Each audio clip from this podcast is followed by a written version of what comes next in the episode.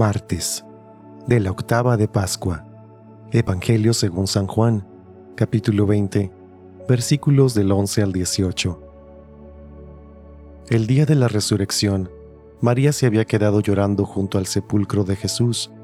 Sin dejar de llorar, se asomó al sepulcro y vio dos ángeles vestidos de blanco, sentados en el lugar donde había estado el cuerpo de Jesús, uno en la cabecera y el otro junto a los pies.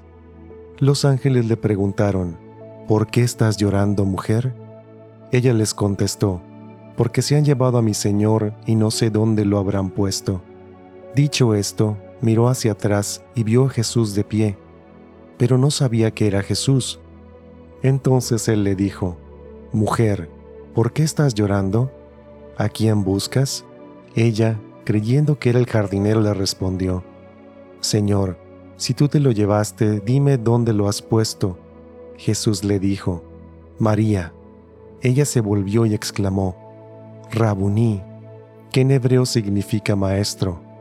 Jesús le dijo, Déjame ya, porque todavía no he subido al Padre.